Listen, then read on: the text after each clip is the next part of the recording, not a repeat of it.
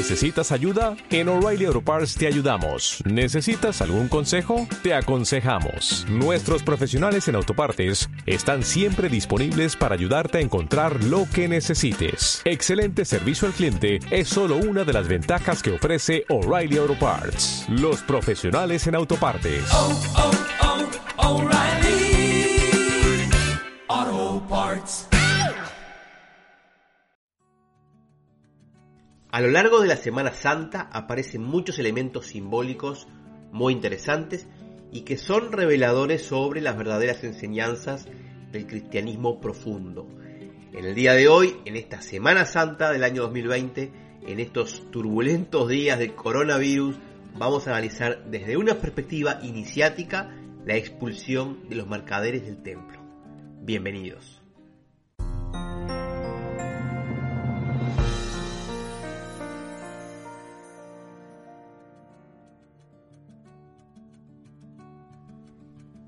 Leemos en Mateo capítulo 21 versículos 12 y 13. Entró Jesús en el templo y echó fuera a todos los que compraban y vendían en el templo y volcó las mesas de los cambistas y los asientos de los que vendían las palomas.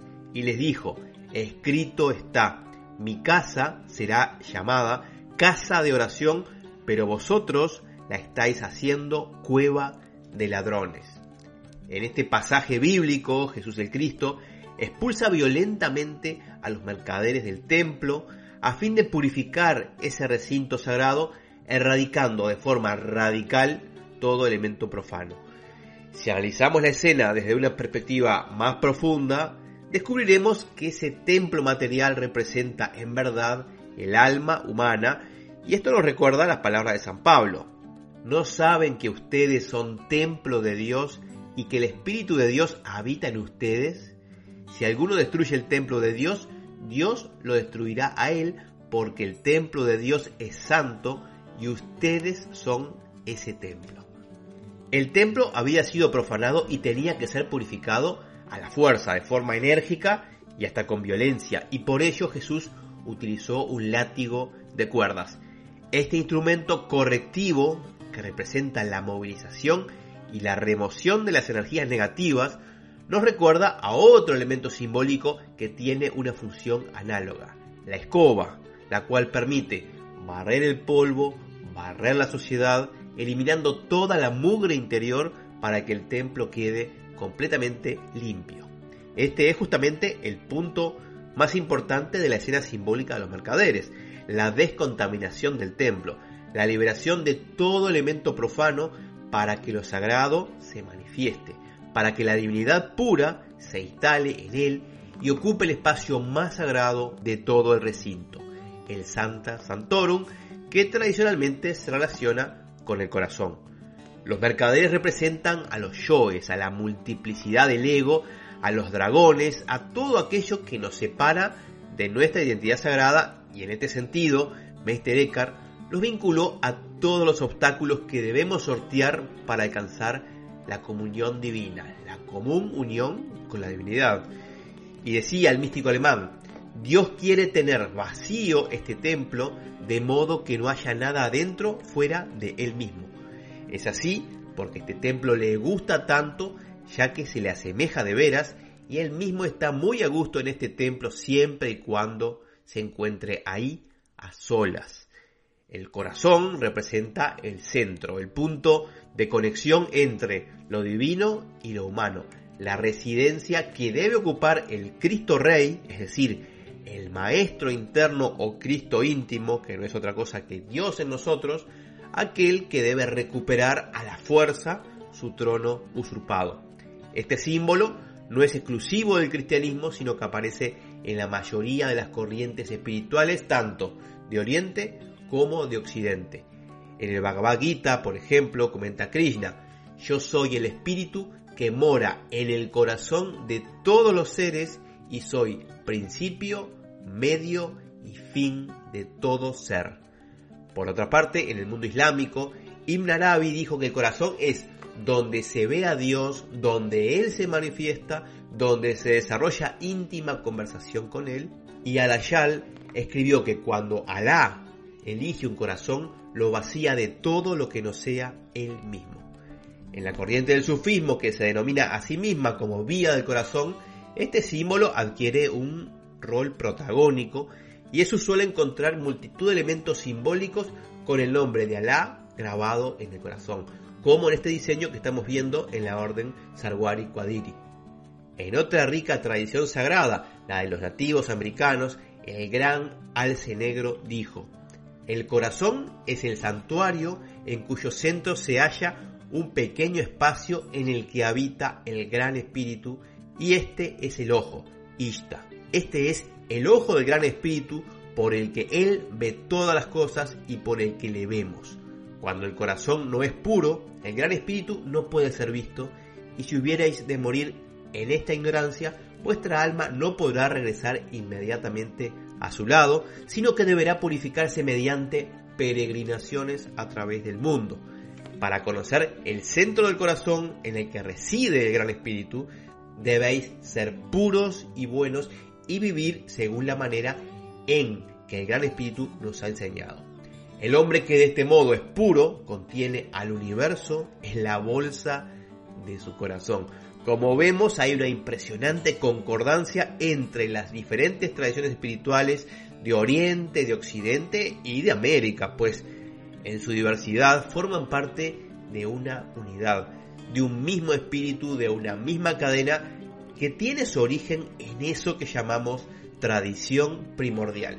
Obviamente, al referirnos al corazón, no estamos hablando del músculo, del órgano físico que tenemos en el centro de nuestro pecho, no.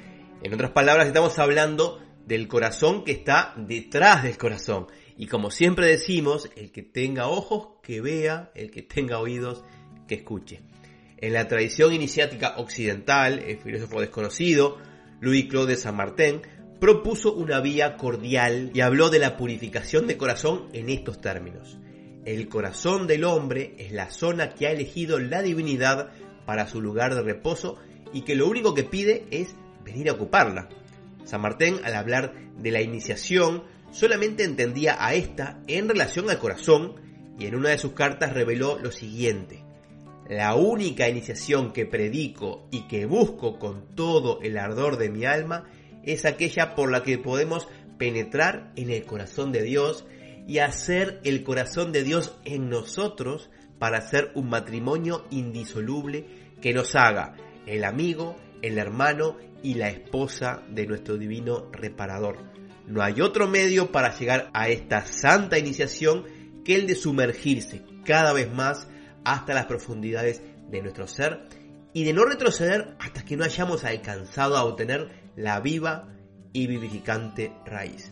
En esta frase San Martín está dejando clara, realmente muy clara, la diferencia entre la iniciación ceremonial, potencial, virtual, de la cual ya hemos hablado en otros videos y que se otorga en las órdenes llamadas iniciáticas, y por otro lado, la verdadera iniciación, la iniciación efectiva, en otras palabras, la iniciación del corazón. Por último, y en total consonancia con lo anteriormente expuesto, Santa Teresa de Ávila escribió, Toda nuestra habilidad consiste en vaciar el corazón de deseos, de propiedades, de hacimientos, de cosas que impiden el habitar Dios en nuestro corazón, pues en teniendo desocupada el alma de lo que a Dios embaraza, toda la ocupa con su gracia, con su luz, con sus virtudes, consigo mismo, y en estando Dios en el alma bien servido y adorado, gobierna, guía, alumbra, purifica y limpia, está en su casa, en el alma, porque ella tiene visitas extrañas con las que conversa. Pero si Jesús ha de hablar en el alma, ella tiene que estar a solas y se debe callar ella misma si es que ha de escuchar a Jesús. Así, entonces entra Él y comienza a hablar. Esta última frase es realmente potente. Cuando entra, empieza a hablar. Bueno, volvamos al relato bíblico de los mercaderes del templo. Jesús el Cristo, después de su ingreso triunfal en Jerusalén, no tenía opción. Necesitaba realizar un gesto simbólico que evidenciara su más alta misión y este gesto fue justamente la expulsión de los mercaderes que con total impunidad estaban corrompiendo el lugar sagrado. Por ello, no podía ser transigente, tenía que actuar con energía y seguridad, pues de otra forma los intrusos no se moverían. Esta escena que suele escandalizar a los anticristianos y a aquellos que leen la Biblia de manera literal, como se dice a veces, de noche y con lentes negros, y estos que dicen, ¿cómo un hombre de paz puede perder los estribos de este modo? Bueno, sin embargo, esta escena, que debemos apreciar como simbólica y no como histórica, de hecho no nos interesa su historicidad, es totalmente lógica en el marco de las enseñanzas del propio Cristo y en vinculación a una de sus más conocidas afirmaciones. No vine a traer la paz, sino la espada. Lo cual es una alusión clara a la guerra interna, a esa conflagración interior que no permite concesiones ni medias tintas.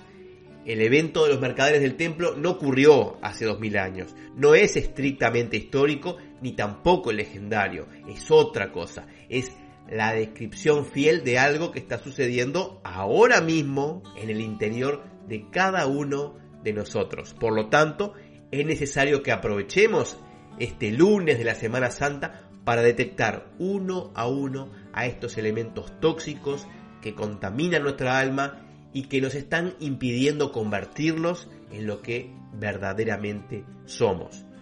Tomemos entonces nuestro látigo de cuerdas y pasemos a la acción. Gracias por estar ahí. Ahora les mando a todos mis mejores deseos de paz profunda.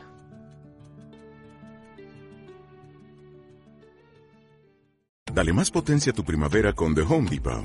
Obtén una potencia similar a la de la gasolina para podar, recortar y soplar con el sistema OnePlus de 18 voltios de Ryobi desde solo 89 dólares. Potencia para podar un tercio de un acre con una carga. Potencia para recortar el césped que dura hasta dos horas. Y fuerza de soplado de 110 millas por hora. Todo con una batería intercambiable. Llévate el sistema inalámbrico OnePlus de 18 voltios de Ryobi. Solo en The Home Depot. Haces más. Logras más.